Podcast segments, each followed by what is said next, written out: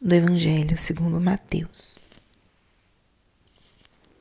Naquele tempo, disse Jesus aos seus discípulos: Vós ouvistes o que foi dito: Amarás o teu próximo e odiarás o teu inimigo.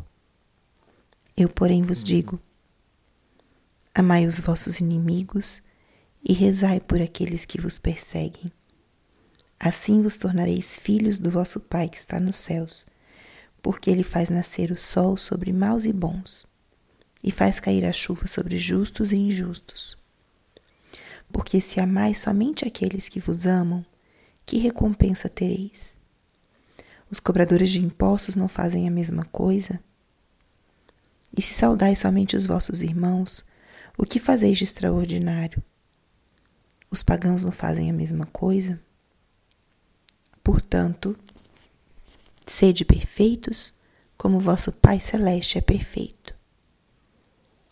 Palavra da Salvação.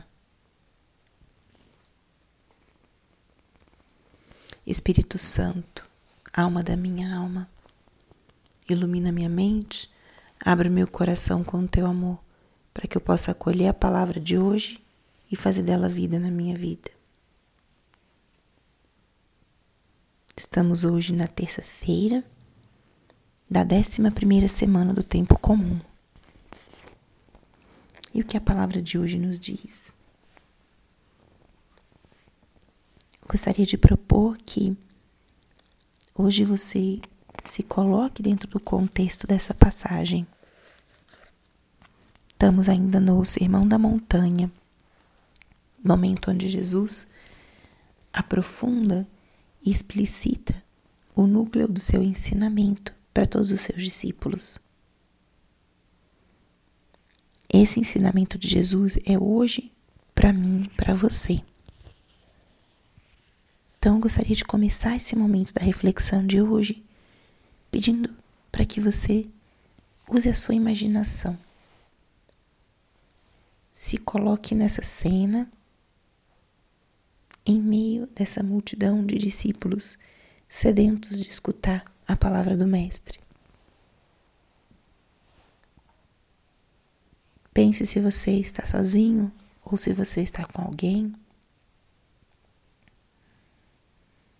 Se acomode ao redor de Jesus que vai falar. Você está ali no meio do povo. E eu quero que você faça o exercício de escutar essa palavra como uma palavra para você no dia de hoje. Escute a palavra de Jesus. Eu, porém, vos digo: amai os vossos inimigos e rezai por aqueles que vos perseguem.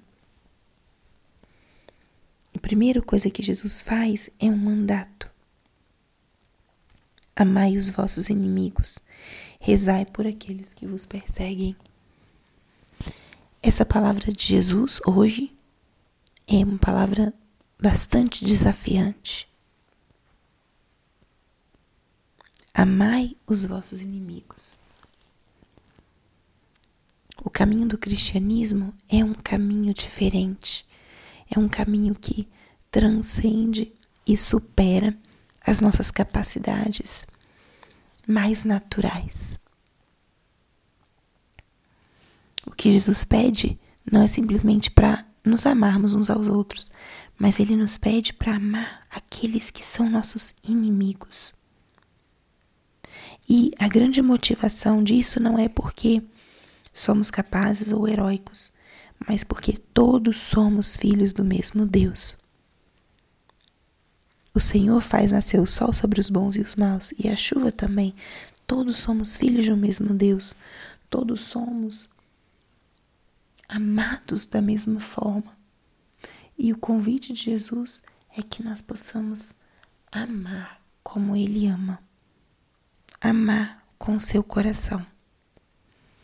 E amar não só aqueles que nos caem bem, que nos com quem a gente se dá bem, mas sim amar aqueles que nos perseguem, aqueles que são difíceis.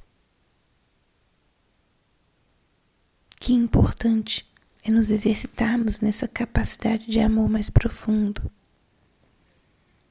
Nem sempre conseguimos sozinhos, ou nem sempre conseguimos amar os inimigos, perdoar. Mas essa é uma graça que o Senhor nos dá.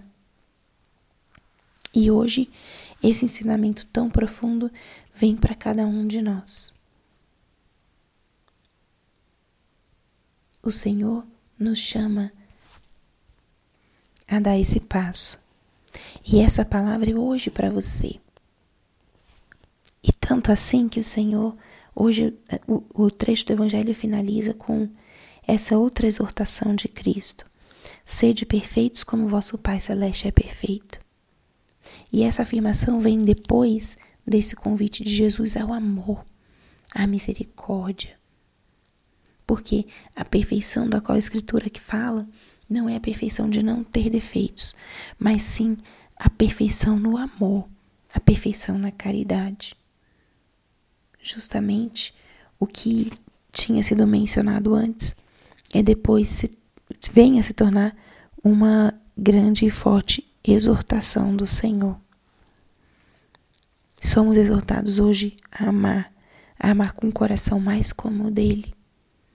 E através do amor alcançar essa perfeição, que é o que vai nos levar ao encontro dele no céu.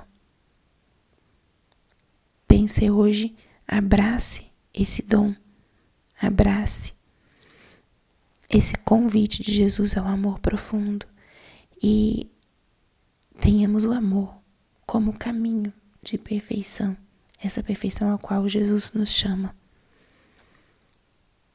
Glória ao Pai, ao Filho e ao Espírito Santo, como era no princípio, agora e sempre. Amém.